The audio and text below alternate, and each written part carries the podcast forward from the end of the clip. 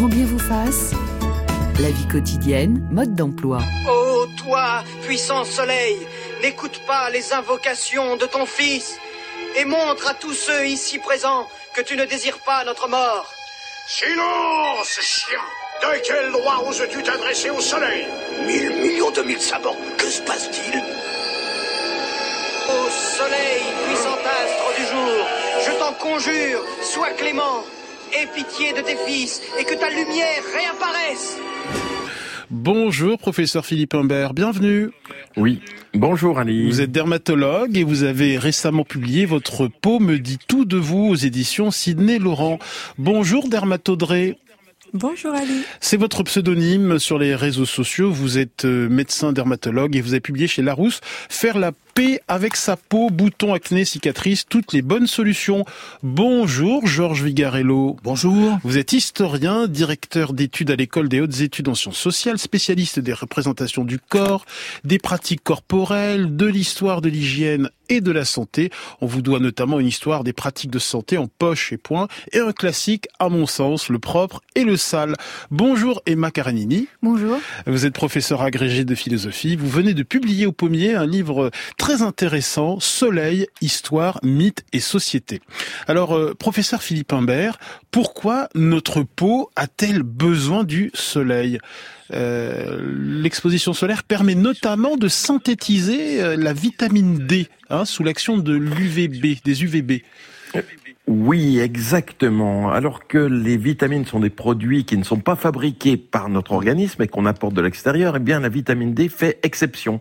Car en effet, 80% de notre vitamine D est fabriquée sous l'effet du soleil par notre peau. Hmm. Notre peau a besoin du soleil. Hein et la peau a besoin du soleil pour de nombreuses raisons que nous allons certainement voir. Hmm.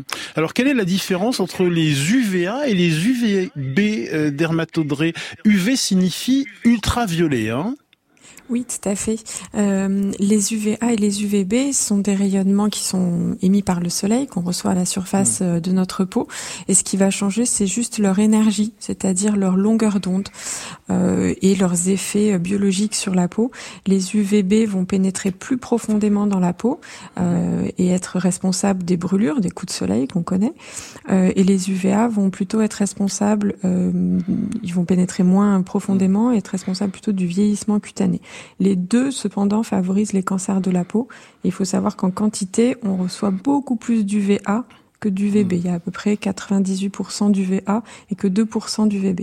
On va beaucoup parler ce matin de ces UVA et de ces UVB. Alors le Centre international de recherche sur le cancer, qui dépend de l'OMS, classe ces UVA et ces UVB comme responsables de l'effet cancérogène du soleil. Hein Complètement, oui. Hmm. On reviendra tout à l'heure hein, sur nos inégalités face aux UV en fonction de son euh, phototype. Alors euh, Emma Karenini, euh, nous voyons aujourd'hui le soleil comme un potentiel danger, danger pour notre santé, danger pour notre planète avec le réchauffement climatique, mais de nombreuses civilisations ont vénéré le soleil, les Grecs, les Égyptiens, les Aztèques et bien d'autres civilisations. Absolument, le, le, soleil a fait partie du hmm. panthéon de nombreuses, euh, de nombreuses religions euh, depuis, euh, depuis euh, des milliers d'années. Donc oui, ça a été très important dans les religions humaines. Hmm. Et, et, pendant longtemps, et jusqu'à la fin du Moyen Âge, de grandes civilisations ont majoritairement prospéré au soleil. Oui, parce que forcément, puisque c'était des sociétés principalement agricoles, donc leur mode de production mmh. euh, reposait sur l'agriculture, donc mmh. euh, elles étaient dépendantes des aléas du climat et donc forcément euh, lever les yeux au ciel euh, et regarder le, le, soleil comme quelque chose d'assez important. Mmh. Alors le soleil contribue à notre bien-être, à notre santé, mais il a fallu des siècles pour reconnaître ses bienfaits. Hein. Oui, absolument. Enfin, disons que je parle sous le contrôle de Monsieur Vigarello, mais il y a effectivement euh, un changement dans la perception de, des UV en fait, puisque euh, pendant très longtemps, euh, on s'est protégé la peau de ces UV. Le bronzage était considéré comme quelque chose qu'il fallait fuir ou en tout cas qui n'était pas désirable parce que c'était un signe social en fait. Mm. C'était le signe qu'on devait s'exposer dans les champs pour travailler dehors, mm. et donc les personnes qui pouvaient s'en prémunir euh, forcément pouvaient afficher leur, euh, leur capacité de loisir et de, de ne pas avoir à s'exposer. Georges Vigarello. Oui, non, c'est très important ce qui vient d'être dit, parce qu'effectivement, il y avait, euh, pendant très longtemps, hein, quasiment jusqu'au 19e siècle, il y avait une crainte de la marque que le soleil laissait sur la peau, la marque brune, avec euh, vraiment un ostracisme que l'on a complètement oublié, qui semble même ridicule. Par exemple, vous avez des voyageurs au XVIIe siècle qui partent de Paris et descendent dans le sud et disent mais les gens, c'est pas possible, ils sont noirs. Vous voyez les Montpellierins, non, c'est invraisemblable, ils sont noirs. Et effectivement, il faut reprendre ce qui a été dit tout à l'heure avec euh, le, le, rapprochement entre finalement euh, les, de culture et les citadins, et puis euh, les ruraux qui, eux, se subissent le, la marque de la peau. Je crois qu'il faut dire davantage. Il y a en plus cette idée, qui est complètement oubliée aujourd'hui, selon laquelle il faut que les humeurs soient pures, et en particulier chez la femme. Alors à ce moment-là, la seule couleur tolérable et même privilégié, c'est le blanc. Avec, on n'imagine plus, des efforts extraordinaires pour garder le blanc. Par exemple, vous avez Marie Médicis qui se promène dans les Tuileries, euh, début, début 17e, et que fait-elle ben, Elle porte un masque? Voyez, c'est pas seulement l'ombrelle, elle porte un masque. À la fois le masque, c'est pour ne pas être reconnu, mais c'est aussi pour protéger la peau. Ce sont des choses complètement oubliées aujourd'hui. Et c'est très très important cette couleur blanche, avec en plus l'ajout du mercure pour accroître encore le côté brillant de la peau. Vous voyez, il y a tout un imaginaire derrière ce phénomène que je trouve personnellement tout à fait intéressant euh, historiquement. Et Macarenini, euh, nous entretenons aujourd'hui un rapport très ambivalent au soleil. Hein euh, Peur de des, des cancers dermatologiques, le réchauffement climatique évidemment, et puis nous recherchons les beaux jours euh, euh, venus, le soleil, la sensualité du soleil. Nous allons sur les terrasses, nous allons dans les jardins, on profite du soleil sur notre balcon, à la plage. et vous le dites d'ailleurs, le soleil change la structure sensorielle du corps. Oui, alors vous avez tout à fait raison de dire que c'est un rapport très ambivalent parce que d'un côté, euh, on pense au soleil en rapport avec euh, l'écologie, le réchauffement climatique, même si forcément on n'associe pas euh, le soleil comme une cause directe de ce réchauffement. On pense plutôt que c'est notre pollution et notre gestion de l'environnement. Et puis il y a effectivement euh, cet aspect plus positif du soleil qu'on associe au divertissement estival euh, et une forme de liberté en fait. C'est la liberté de pas travailler, c'est les vacances, c'est aussi une liberté de mœurs parce qu'au soleil mmh. euh, les corps se dénudent mmh. euh, et donc euh, il y a une forme de libération aussi mmh. qu'on attend en tout cas dans l'imaginaire de ce soleil. Et le poète Paul Valéry a bien raconté les délices des heures passées au soleil. Hein. Il parle du bronzage du corps et du bronzage de, de l'esprit il existerait une température idéale du, du bonheur? Alors, euh, c'est vous parlez de Paul Valéry que je cite effectivement dans le livre, qui a une réflexion très poétique. Il se demande, euh, il pose la question demandez-vous comment pu naître une pensée philosophique? Et pour lui, c'était absolument impossible euh, de répondre à cette question sans se transporter euh, sur une mer éclairée et au soleil. Pourquoi? Parce que euh, il dit la pensée c'est pas quelque chose d'abstrait, mmh. c'est quelque chose qui naît dans des conditions très concrètes et que euh, la lumière en fait euh, a été très importante pour faire naître la, la philosophie occidentale mmh. parce que ça, ça, dessine les choses et c'est le en fait c'est le visible, mmh. c'est la condition de la pensée, c'est le visible, c'est ça permet de voir les choses en fait. professeur Philippe Humbert, votre regard sur ce sur ce cet aspect ambivalent du soleil. Nous recherchons le bien-être que nous apporte le soleil, mais il faut s'en protéger parce que nous courons des risques à trop nous exposer à l'astre solaire. Exactement, mais notre peau est, assez curieuse parce que elle peut nous conduire à une addiction pour le soleil, puisque nos kératinocytes vont fabriquer de l'endorphine sous le soleil, mm. donc nous donner du bien-être. Mais à côté de ça, on connaît tous les dégâts que le soleil peut faire en termes de vieillissement, en agissant sur toutes les cellules, ou en termes de tumeurs. On a les carcinomes de la peau et le mélanome. Je, je reviens sur ce que vous disiez. Il y a un effet physique du soleil sur notre bien-être. Expliquez-nous ça de façon plus précise. Oui, tout à fait. Cette cellule qui est la cellule de la peau, de l'épiderme de la cellule, qui est le plus en superficie de tout notre organisme, cette cellule a des propriétés considérables, immunologiques, etc., mais également des fonctions, on pourrait presque dire neurologiques. Mais rappelons-nous, la peau et le cerveau ont la même origine embryologique, viennent du même feuillet ectodermique pendant la fabrication du fœtus, de l'embryon et du fœtus, et donc ces cellules retrouvent sous l'effet du soleil des potentialités de cellules nerveuses, et on va voir libérer euh, des endorphines comme par la peau, comme on le verrait avec euh, bah, des, des, addictifs. Baptiste Beaulieu, rappelez ce que sont les endorphines euh, Ce sont des, euh, ben, des, des, hormones qui sont sécrétées naturellement dans le sport, par exemple après, euh, après un gros effort ou simplement dans les euh, moments où on va tirer de la vie quotidienne une certaine forme de, de, de plaisir, que ce soit avec la, mm. la nourriture le, ou, ou, toute forme de divertissement agréable. à partir de quelle période historique le soleil est-il associé à la santé, Georges Vigorello? C'est à partir du 19e siècle? Oui, alors il y a une question, on l'a bien senti dans nos échanges, il y a une question ambiguë sur, sur, le problème du soleil. Donc, dans la tradition, j'y reviens, on s'en protège parce qu'il faut une mm. peau blanche, mais en même temps, euh, il y a des avantages qui sont donnés au soleil. Par exemple, il y a des textes qui disent l'eau qui court sous la lumière est bien meilleure que l'eau qui mm. court dans un tunnel. Donc euh, voilà. De même, vous avez aussi des injonctions très fortes dans les périodes classiques hein, pour que les fenêtres soient ouvertes du mm. côté du soleil levant, qu'elle soit ensuite ouverte du côté du soleil couchant. Donc il y a bien une prise en compte de l'importance du soleil. Alors maintenant, à partir de quand? Ça, c'est une question tout à fait intéressante, à mon avis, historiquement. À partir de quand a-t-on donné une importance au fait de s'exposer? Il me semble que c'est vraiment dans la deuxième moitié du 19e. Hmm. Et je dirais même dans la deuxième moitié de la deuxième moitié, des années 80, si vous voulez. Euh, parce que il y a la, la naissance que des, des, historiens ont bien montré, entre autres Alain Corbin, la naissance du loisir. Il y a le fait qu'on on, dispose de temps. Et quand on dispose de temps, que fait-on? Ben, On essaie de sortir.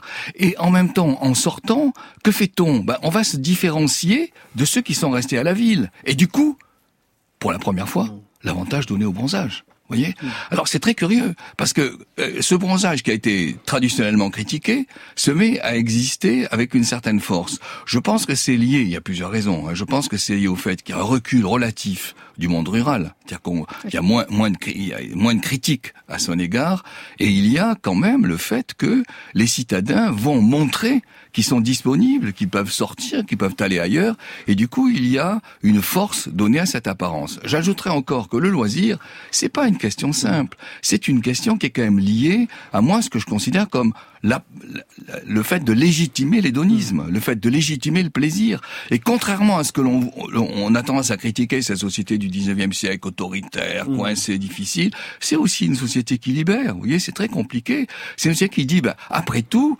faites aussi ce qui vous plaît. J'ajouterai une dernière chose que je trouve absolument fondamentale. C'est celle qui concerne les, les, les congés payés, 36. Bon. Qu'écrit la femme de Léo Lagrange, qui est un des grands acteurs de ces congés payés? Qu'écrit-elle? L'an 1 du bonheur. Donc on voit bien que le bonheur, c'est cette idée d'une forme de libération à la fois de l'espace et du temps, et en même temps c'est cette idée selon laquelle votre corps peut apparaître comme plus ouvert, plus libéré, plus excitant, etc., en donnant cette fois à la valeur bronzée un aspect positif qui ne lui était pas donné. Mmh. Euh, Emma Carré-Mini, euh, c'est en Angleterre que naissent les premières revendications à un droit au soleil. Euh, des lois de santé publique et d'urbanisation sont votées en ce sens. Par exemple, un logement digne, c'est un logement suffisamment ensoleillé. Oui, alors c'est ce qui est très intéressant pendant cette ère industrielle, c'est que euh, en fait c'est très paradoxal. C'est-à-dire c'est une c'est une période qui s'est érigée contre le jour. Les gens commençaient à travailler à l'intérieur. C'est la période de la lumière artificielle. Euh, les gens, euh, euh, du fait de l'urbanisation, de l'industrialisation, s'enferment, s'entassent aussi dans les banlieues, parfois obscures et, et, un peu malsaines. Et, et d'un autre côté, c'est la période où on prend conscience en fait des bienfaits du soleil et notamment au niveau euh, de l'État. C'est l'État qui va prendre en charge la santé publique. C'est les premières euh, politiques de santé publique mmh. et vous citiez effectivement euh, les, les, les, mesures qui ont été prises à Londres. Alors j'avais pris cet exemple-là. On, on, on, vote des lois qui disposent que les chambres d'habitation mm. doivent être orientées de telle sorte que la lumière puisse rentrer et que si ce n'est pas le cas, ce ne sont pas des habitations euh, habitables. Et, et l'une des, des, grandes idées de la médecine au 19e siècle, c'est que la santé dépend notamment d'influences extérieures. Ça passe notamment par le soleil et le plein air. Et on voit apparaître des établissements de soins par le plein air. C'est la grande époque des sanatoriums, des aériums, des, solariums. Des solariums. Bien sûr, bien sûr. Alors avec ça, il faut ajouter, vous avez tout à fait raison, il faut ajouter le fait que le corps médical s'intéresse de manière de plus en plus concrète au problème du soleil et que il dit deux choses. Il dit d'une part que le soleil est en mesure de supprimer les microbes, la fameuse histoire euh, de l'univers microbien dans la deuxième moitié du 19e, et que par ailleurs le soleil aide à la naissance de, je dirais, des, des germes à leur développement. Euh, c'est toute la, la, la, je dirais, la théorie sur les fleurs, etc. Vous voyez, donc il y a bien, il y a bien cette cette sorte d'accouplement entre quelque chose qui est de l'ordre des mœurs et quelque chose qui est de l'ordre de la science. J'ajouterai, effectivement, vous avez raison, brusquement deviennent importantes euh, les solariums et au bout du compte, le sanatorium, c'est-à-dire qu'on a l'idée selon laquelle le soleil peut brûler mmh. ce qui est à l'intérieur et qui détruit avec mm. la phtisie et la tuberculose. Et puis au cours du XXe siècle, on voit apparaître des écoles, des colonies de vacances, des camps scouts qui mettent le soleil et le plein air au, au cœur d'un nouveau mode de vie, hein, et Macarini. Oui, parce qu'en fait, on applique cette prise de conscience de, des bienfaits de la lumière aussi à l'école. Donc vous avez mm. par exemple un, un monsieur qui s'appelle euh, euh, Rollier qui va ouvrir des plein d'écoles euh, héliothérapiques. Euh... Hélio pour soleil en grec. Hein. Oui, hélio, donc euh, hélios pour, euh, pour soleil en, en, grec, donc de cure héliothérapique, et qui est c'était aussi une critique de l'école de la Troisième République qui euh, qu'on critiquait parce que les élèves mmh. étaient trop sédentaires, euh, ne bougeaient pas, euh, travaillaient trop, etc. Mais je reviens un instant sur, le, sur les solariums. Je trouve que c'est un superbe exemple. Parce que, bon, d'une part, il y a bien cette, cette idée sur laquelle le soleil peut nous aider finalement à une, à une forme d'épanouissement. Et en même temps, il y a déjà une prise de conscience du fait que ça brûle que ça peut poser problème. D'où dans les solariums, vous avez l'installation de douches pour pouvoir de temps en temps, vous voyez, surtout, il y a une sorte de pratique qui s'organise, qui s'institutionnalise des douches pour de temps en temps euh, mettre du frais sur le corps, le fait de mettre des tentes de façon à protéger le visage. Ça. Donc l'installation de ces dispositifs, c'est aussi l'installation de ce qui devient institutionnel. Dermatodré. Oui, mais c'est très intéressant ce que viennent dire les invités, ce rapport euh, historique en fait à, à, la norme sociale du bronzage en tant que euh, qu'esthétique, euh, puisque en Occident actuellement c'est la mode d'être bronzé, ça correspond à un effet bonne mine, un retour de vacances, etc. Mais dans d'autres régions du monde, euh, en Asie par exemple, ce culte de la peau blanche avec aucune tache est encore d'actualité, ou en Afrique avec les, les cosmétiques dépigmentants, mmh. qui dont le but est de d'éclaircir la peau un maximum. Donc on se rend compte, selon les régions du monde et selon les périodes, euh, finalement, le, la norme esthétique n'est pas la même. Euh, Baptiste Beaulieu. Oui, c'est vrai que nos civilisations se sont construites sur des valences, c'est-à-dire le jour, la nuit, le froid, le chaud, et la médecine, du coup, qui a un fruit aussi de nos civilisations, euh, elle a dû aussi tirer de ses observations cliniques, à savoir par exemple que le soleil, on le sait, est bon pour certaines maladies de peau comme le psoriasis ou les infections euh, euh, à champignons, par exemple. Elle, elle a dû en tirer euh, bah, des, des, leçons et on le sait, c'est que typiquement, euh, pour créer les conditions euh, d'une infection fongique, par exemple mmh. sur la peau, il faut quoi? Il faut de l'obscurité et de l'humidité. Mmh. Et alors, euh, alors on a souvent tendance à dire aux gens sortez, prenez le soleil et, et, et du coup, c'est vrai qu'il y a un aspect très positif du mm. soleil en médecine, en tout cas mm. sur ces aspects-là de la de maladie de peau. Mm. Quoi. Pas toujours, on verra avec dermatodré notamment que le soleil n'est pas forcément très bon quand on a de l'acné.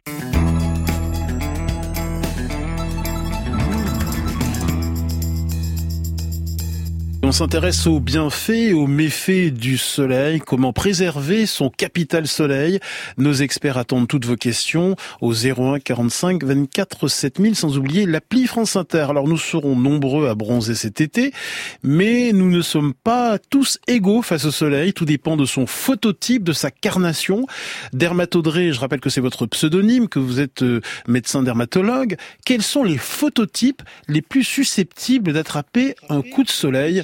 À l'enfance et à l'adolescence notamment euh, il existe six phototypes, on les classe de 1 à 6. Mhm. 1 c'est la couleur de peau la plus claire, euh, typiquement donc une peau très blanche, souvent des taches de rousseur, euh, les yeux clairs, euh, les cheveux blonds ou roux. Ça ressemble à Baptiste Beaulieu cette description. et moi je regardais Macaroni. et, euh, et après donc on, on, c'est toute cette échelle qui va jusqu'au phototype 6. Le phototype 6 c'est la personne vraiment à la peau très noire, les cheveux et les yeux noirs. le plus souvent les cheveux sont crépus mhm. et il est très difficile pour les phototypes 6 de prendre des coups de soleil, mais ce n'est pas impossible quand l'enseignement est très important. Hmm. Alors pourquoi faut-il absolument protéger les enfants des coups de soleil? Pourquoi est-ce que c'est une période essentielle qui peut déterminer des maladies futures, hein, euh, notamment des carcinomes et des mélanomes à l'âge adulte? C'est très important parce que la peau des petits enfants est, encore immature, elle n'est pas encore assez solide pour pouvoir se protéger du soleil. Et puis, euh, d'autre part, on sait que les lésions, euh, les mutations génétiques qui sont provoquées par l'exposition au soleil vont se cumuler dans le temps. Donc, plus on commence jeune, euh, plus on va cumuler un grand nombre de mutations génétiques. Et il en faut une dizaine dans des zones un peu clés du génome, de notre ADN, pour déclencher un cancer de la peau. Donc, plus on commence tôt, malheureusement, plus on a de risque d'avoir cette dizaine de mutations qui peut arriver à partir de 30 ans, 40 ans, le plus tard possible serait le mieux. Et alors le, la peau des enfants euh, est moins épaisse, elle contient moins de mélanine. Pouvez-vous nous expliquer ce qu'est la mélanine? Oui, la mélanine, c'est le pigment de la peau. Alors, il existe deux types de mélanine, deux couleurs de mélanine. La plus courante, c'est ce qu'on appelle le mélanine. C'est une mélanine qui est marron foncé, presque noire. Mhm. Euh, et il y a la phéomélanine, qui est une mélanine plutôt marron rouge, qu'on voit justement chez les personnes rousses et qui euh, présente des taches de rousseur. La seule mélanine qui protège correctement du soleil, c'est le mélanine. Euh, et donc, euh, quand on a la peau claire, qu'on est roux euh, et qu'on a que de la phéomélanine, le problème c'est qu'elle protège très peu contre les UV et en plus, quand elle se dégrade, elle produit des radicaux libres, donc des molécules qui sont toxiques pour la peau. Donc c'est un peu la double peine, parce mmh. qu'on n'est pas protégé, et puis en plus les déchets sont toxiques. Alors les radiations solaires vont avoir un effet euh, sur euh, les cellules jeunes hein, qui vont être abîmées, donc ça entame le capital solaire. Pouvez-vous nous expliquer ce qu'est exactement ce capital solaire dont nous disposons euh, dès la naissance? Ce qu'on appelle capital soleil, c'est un résumé pour définir en fait nos capacités de, réparation et de protection vis-à-vis du soleil.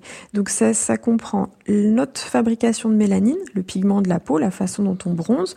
Donc typiquement, les peaux foncées euh, bronzent beaucoup plus facilement. Elles ont des, des mélanocytes, des cellules qui fabriquent la mélanine qui sont très réactifs. Euh, ce qui est amusant de savoir, c'est qu'il y a à peu près le même nombre de mélanocytes entre une peau claire et une peau noire. Mhm. Et ce qui va changer, c'est juste leur fonction. Ils sont beaucoup plus entraînés sur une peau noire que sur une peau blanche, si vous mhm. voulez. Euh, ça, c'est pour le côté fabrication de mélanine. Et puis, il y a la réparation de l'ADN qui compte, parce que les UV donc provoquent des mutations génétiques. Et le, ces mutations génétiques, notre corps va passer son temps à essayer de les réparer pour refabriquer un génome euh, intact. Et puis, ben là, on n'est pas tous égaux. Il y a des gens qui se réparent bien, il y a des maladies génétiques qui se réparent très très mal. Euh, et puis, on se situe un peu au milieu. Euh, et donc, en fonction de, de ces deux facteurs, de la fabrication de mélanine et de la réparation de l'ADN, on obtient finalement un résultat que nous on appelle capital soleil, qu'on peut définir un peu comme un capital qu'on aurait à la banque. Euh, une fois qu'on s'est beaucoup exposé, qu'on l'a tout utilisé, malheureusement on est à découvert. Quoi. Et, et là, ce, ce, ce, capital soleil s'amenuise au fil des expositions. Comment savoir si on a entamé son capital soleil? Quelles sont les questions à se poser? Qu'est-ce qui est visible? Le plus souvent des taches sont euh, apparaissent. C'est-à-dire que quand on commence à avoir des taches brunes, ça peut être des petites taches au niveau du dessus des épaules. C'est vraiment classique suite à des coups de soleil dans l'enfance d'avoir des, petites taches brunes dispersées sur le haut des épaules euh, ou des taches sur le visage aussi. Quand les mélanocytes commencent à fabriquer de la mélanine, mais de manière un peu irrégulière en formant des taches, euh, c'est le, le, premier signe que le capital soleil a été entamé. Euh, professeur euh, Philippe Humbert, euh, ces, signes sont-ils réversibles? Ces, ces taches blanches, ces taches brunes, ce teint irrégulier Malheureusement, non. Ah. On avance progressivement dans ces signes de vieillissement, si bien d'ailleurs que le capital soleil est entamé de moitié à partir de 18 ans. Ah C'est-à-dire qu'à déjà à 18 ans, on a déjà consommé la moitié de ses capacités de réparation. C'est ce qu'a dit euh, Dr. tout de suite, c'est que nous allons épuiser peu à peu euh, notre capacité de réparer les lésions de la peau.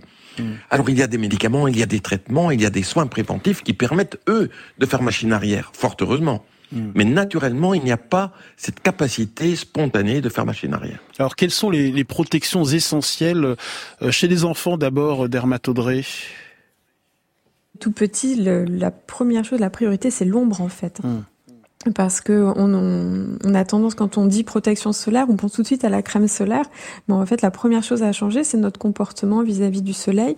Euh, par exemple, choisir une table à l'ombre pour déjeuner euh, plutôt que s'asseoir en plein soleil, c'est la première chose à faire. Ensuite, choisir des vêtements euh, qui représentent déjà une petite protection typiquement mettre un voilà un t-shirt avec des, des petites manches plutôt qu'un débardeur qui va exposer les épaules et le décolleté. Euh, donc ça c'est la deuxième étape, mettre un t-shirt en lycra pour se baigner. Et pour les enfants, c'est vrai que c'est devenu un peu monnaie courante de voir les enfants se baigner avec des petits vêtements anti-UV, mais euh, à tout âge, ce serait bénéfique. Et puis une chose essentielle, il faut euh, absolument éviter de s'exposer aux heures les plus chaudes de la journée, c'est-à-dire entre 11h midi et 16h.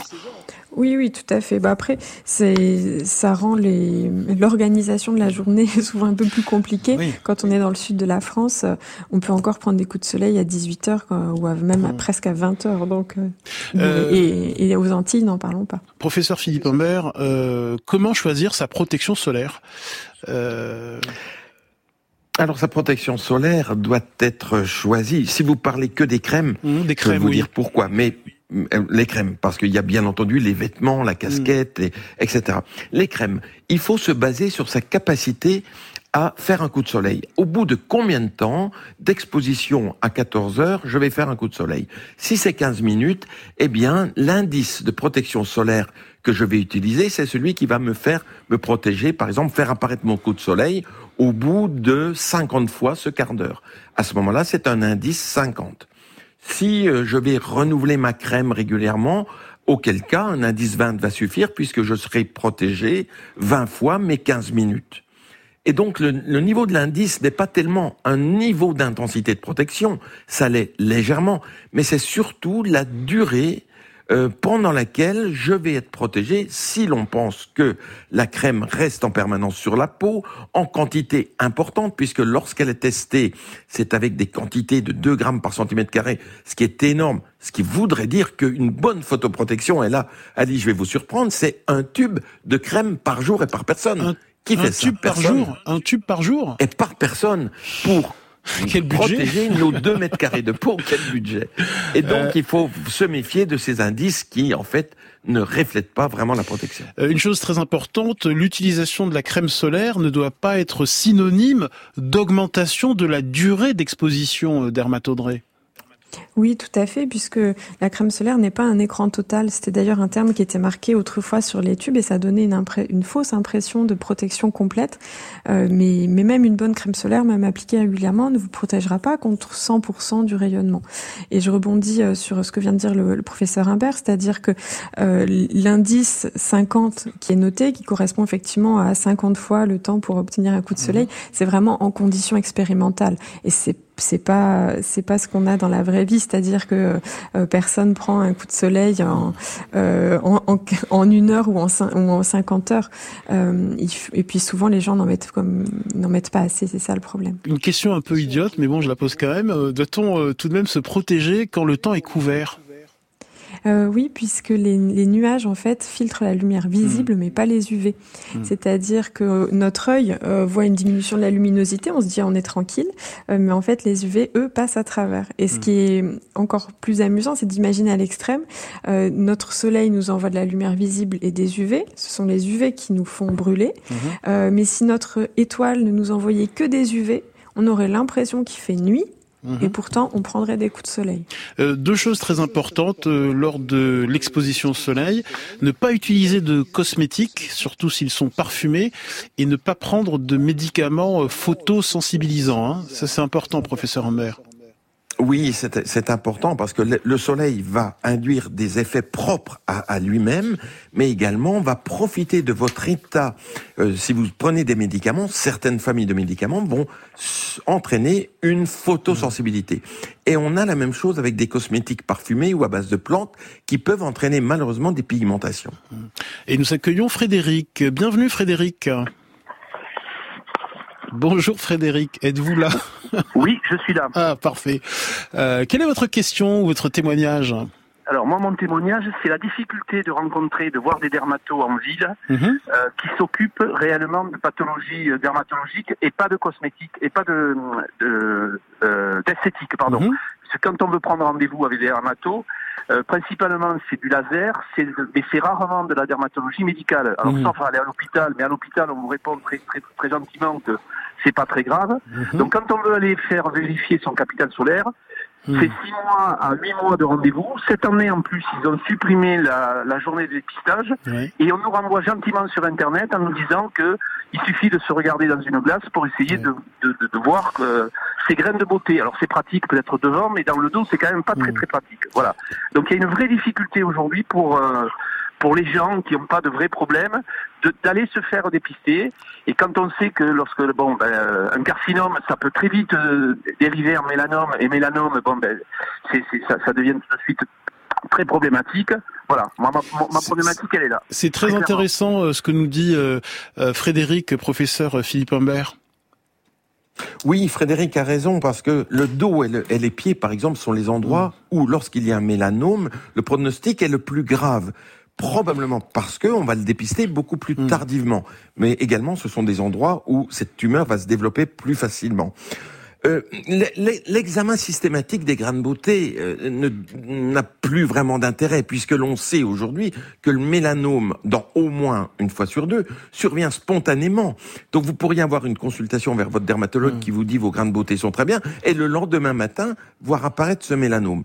Donc en fait, il faut être curieux de sa peau, demander à son conjoint, ses conjoints de, de de regarder si toutefois une lésion mmh. pigmentée était apparue. Merci beaucoup euh, Frédéric de nous avoir euh, appelé. Alors Georges Vigarello, je rappelle que vous êtes euh, historien. Alors, on le voit, il est difficile de, de résister à, à l'exposition au soleil en dépit de ses méfaits. Et à partir de quelle période le bronzage devient-il à la mode? Est-ce que c'est à partir de la fin des années 1920 oui, en fait, euh, c'est au 20e, c'est au 20e, avec euh, l'importance donnée aux plages, mais aussi l'importance aux porteurs de mode. Je pense par exemple que euh, Coco Chanel a joué un rôle très important, Biarritz, euh, mm. les, les, tenues plus légères, celles qui font apparaître les jambes, etc. Il y a une conquête, il y a une mm. conquête de la peau dans la mode qui est très extrêmement intéressante. Mais ce que je voudrais ajouter dans ce que nous venons d'entendre et qui me paraît très important, c'est au moins trois choses.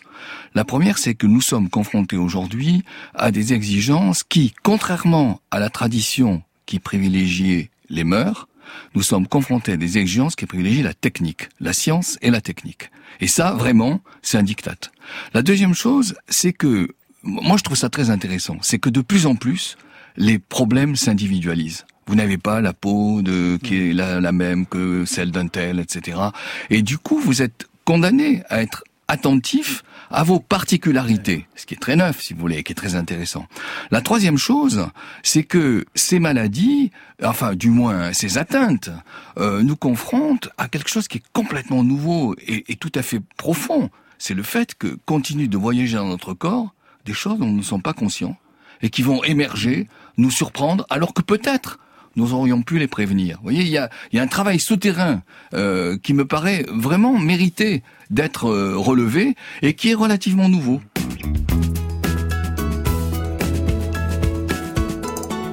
Vacances, le voici arrivé, le moment tant attendu. On va partir, on est parti. Départ soigneusement, méticuleusement organisé. Et au bout du chemin, on va enfin voir se profiler le coin tranquille dont on a rêvé toute une année. Les rayons du soleil sont excellents pour l'organisme, mais il faut en user progressivement et avec mesure. Les brûlures graves peuvent laisser des cicatrices pour toute la vie. Une exposition trop prolongée au soleil peut entraîner des désordres sérieux dans l'organisme. Attention aussi aux surfaces surchauffées les actualités françaises du 29 juin 1960. J'aimerais qu'on s'attarde sur deux grands types de cancers hein, qui résultent de l'exposition aux UV, dermatodré. Je rappelle que c'est votre pseudonyme et que vous êtes dermatologue. Euh, J'aimerais qu'on s'attarde deux secondes sur les carcinomes cutanés qui sont les plus fréquents. Ils représentent 90% des cancers dermatologiques.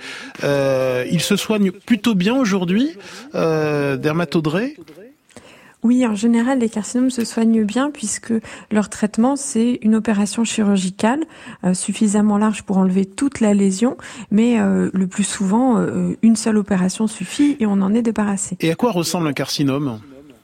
Un carcinome, ça ressemble à une sorte de bouton, souvent un peu rouge, un peu mmh. croûteux, euh, mais surtout qui persiste. C'est-à-dire mmh. que la lésion va euh, petit à petit augmenter en taille, en superficie, sur quelques semaines ou quelques mois. Et puis il y a le mélanome, hein, c'est la forme de cancer cutané la plus grave. Euh, ces tumeurs malignes représentent 10% des cancers euh, de la peau diagnostiqués chaque année. Euh, le mélanome ressemble à, un grain de beauté, mais un grain de beauté suspect à l'allure un peu étonnant, un peu étonnante. Hein. Alors comment le reconnaître par rapport à un banal grain de beauté? Il faut peut-être appliquer la règle ABCDE, c'est ça? C'est ça, Ali, vous connaissez déjà la règle. Mm. Euh, les mélanomes, ça représente à peu près 15 000 personnes par an en mm-hmm. France, alors que les carcinomes, c'est 80 euh, 000. Donc, euh, mm. c'est vrai, il y a vraiment un ordre de grandeur en termes de fréquence qui est différent. et un mélanome, c'est vrai qu'il est plus, il est plus connu parce que c'est un cancer de la peau qui peut mm. malheureusement entraîner la mort.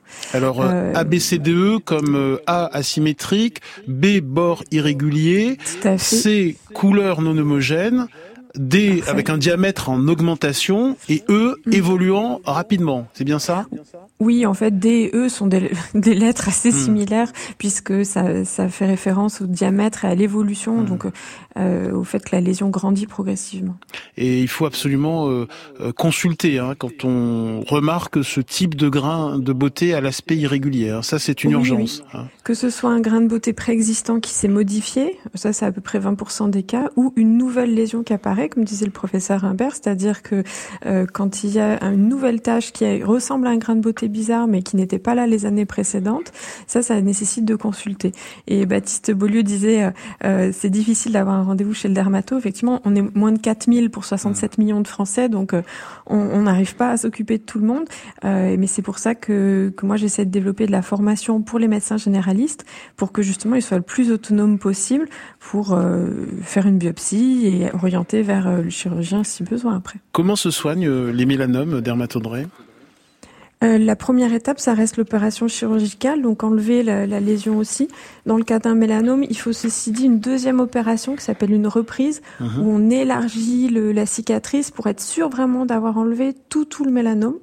Euh, il peut s'y associer un autre geste au niveau des ganglions. C'est une recherche du ganglion sentinelle, donc ça parlera peut-être aux, femmes qui nous écoutent quand il y a un cancer du sein, parce que c'est réalisé aussi dans le cas des cancers du sein. Donc ça consiste à aller prélever un ganglion lymphatique plus souvent au niveau de la racine du membre, donc euh, sous le bras ou au niveau, de, au niveau du pli de laine. Et puis, euh, bah, jusqu'à présent, le traitement du mélanome, c'était surtout ça, c'est-à-dire euh, l'opération, et puis après, on, surveillait. Maintenant, euh, on commence depuis quelques années à avoir des, des, traitements qui vont essayer de prévenir le risque de récidive euh, sous forme d'immunothérapie ou de thérapie ciblée, et ça, ça se gère en hôpital. Euh, Jean-Claude nous alerte, euh, n'oubliez pas qu'il faut également protéger ses yeux du soleil. Les UV, la lumière bleue d'une certaine longueur d'onde, sont néfastes. Ils favorisent l'apparition précoce de la cataracte et surtout provoquer la dégénérescence maculaire euh, liée à l'âge. Hein. Vous confirmez, hein, Baptiste Beaulieu hein Oui, bien sûr, notamment avec quelque chose dont on n'a pas parlé tout à l'heure, mais qui est la réfraction, qui est très importante. et on n'a pas beaucoup parlé des vacances d'été. Il faudrait pas oublier qu'au ski, la réverbération sur la neige est bien pire encore que euh, l'été. Mais c'est plus la période là. Oui, je me doute bien. Mais parce qu'on parle de se protéger du soleil, mais il faut se protéger le soleil, euh, y compris quand on. mais vous avez raison, Baptiste. je vous cherche un petit peu. Euh, et nous accueillons Daniel. Bonjour Daniel. Oui, bonjour. Merci de me prendre. Mais c'est normal. C'est normal. moi, je vous appelle parce que je suis assez inquiète euh, pour ma fille qui a 37 ans, qui a mhm. développé depuis déjà quelque temps une allergie majeure au soleil. Mhm. Alors, c'est pas une simple lucite. Hein. Elle se met à gonfler. Elle a des rougeurs, un prurit euh, énorme qui, qui la gêne beaucoup. Elle est parfois euh, défigurée. Euh, donc ça se manifeste sur le visage, mais aussi sur le, le reste du corps euh, si, si, elle, si, elle, si elle sort. Et, et donc, enfin, c'est un, un, peu à type d'eczéma, on va dire, et euh, déclenché vraiment par le soleil. Mais ce pourquoi je m'inquiète encore plus, c'est l'impact que ça a sur sa vie sociale. Mmh. Donc, euh, en fait, euh, elle évite de sortir, elle, elle déprime hein, carrément de par ce fait-là, et, et aucun traitement, malgré bon un peu de cortisone sur le visage. Enfin, il y a rien qui marche vraiment et voilà, je suis, je suis très inquiète pour elle en fait. Professeur Philippe Humbert, dermatologue, face au désarroi de Daniel, face à l'allergie au soleil de, de sa fille. Merci, merci Ali. Oui, euh, le soleil, Madame l'a bien dit, a été le facteur déclenchant, mais ce type de réaction vient d'un problème interne, hmm. indépendant du soleil, et c'est cela qu'il faut absolument rechercher. Et euh, il y a 5 à 10 causes environ qui vont donner ce type d'éruption déclenchée par le soleil. Et qui peut euh, consulter, elle peut consulter quel type de, de médecin, euh, euh un, médecin interne peut-être? Donnez-lui peut-être des oui, clés, euh, professeur Humbert, parce que là, il y a un désarroi parce que de la fille. Je comprends. Et, c'est très fréquent ce type de, c'est tout à fait fréquent ce type de désarroi. Il faut que le médecin généraliste, dermatologue ou spécialiste en médecine interne questionne la personne sur tous ses organes pour essayer de rechercher de ci de là des dysfonctionnements digestifs, mal au ventre, ballonnement, des gaz, mais également des démangeaisons dans des endroits particuliers, au niveau anal par exemple, ou rechercher des douleurs articulaires. Bref, il y a euh, toujours quelque chose qui dysfonctionne en parallèle et c'est là où se passe la cause de cette réaction dite allergique. Daniel, j'espère qu'on vous a donné quelques informations précieuses peut-être euh, pour une, une future euh, consultation.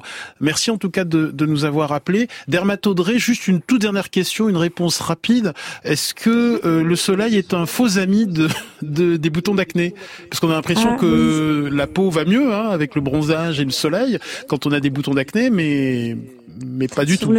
Sur le moment, on est content parce que le, bronzage camoufle les petites rougeurs liées aux boutons. Et malheureusement, l'exposition au soleil augmente l'épaisseur de l'épiderme, la couche cornée, puisque c'est un, des facteurs de protection contre les UV. Et ça augmente la sécrétion de sébum aussi. Donc ça fait les hmm. deux ingrédients nécessaires pour fabriquer des bons gros boutons qui se développeront dans les mois suivants. Merci beaucoup. Euh, merci euh, Dermatodré, professeur Philippe Imbert. Merci beaucoup Georges Vigarello. Et merci Emma Je signale la sortie de Soleil, mythe, histoire et société. C'est passionnant et c'est publié aux éditions Le Pommier. Toutes les références bibliographiques sont disponibles sur le site et l'appli France Inter. Grand bien vous fasse est un podcast France Inter.